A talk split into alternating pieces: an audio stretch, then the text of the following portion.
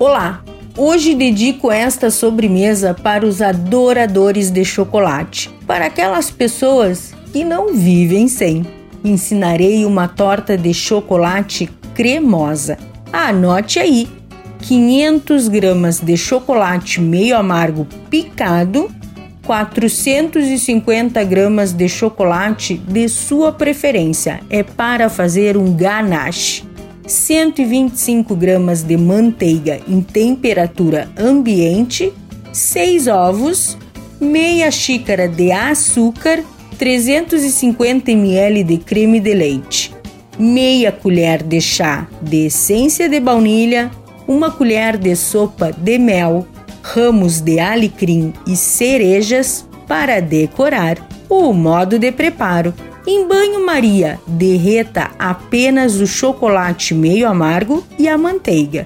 Então, reserve.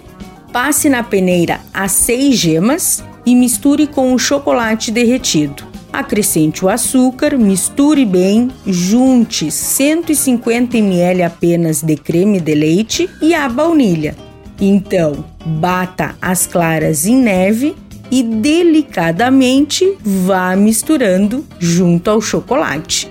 Unte uma forma e polvilhe com cacau.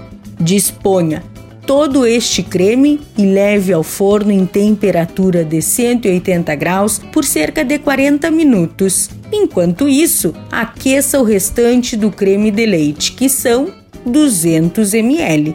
Despeja todo este creme de leite bem aquecido sobre o chocolate, mexa bem até que esteja completamente derretido, junte o mel, deixe esfriar bem. Então, é só cobrir com ganache de chocolate e decorar a torta com ramos de alecrim e as cerejas.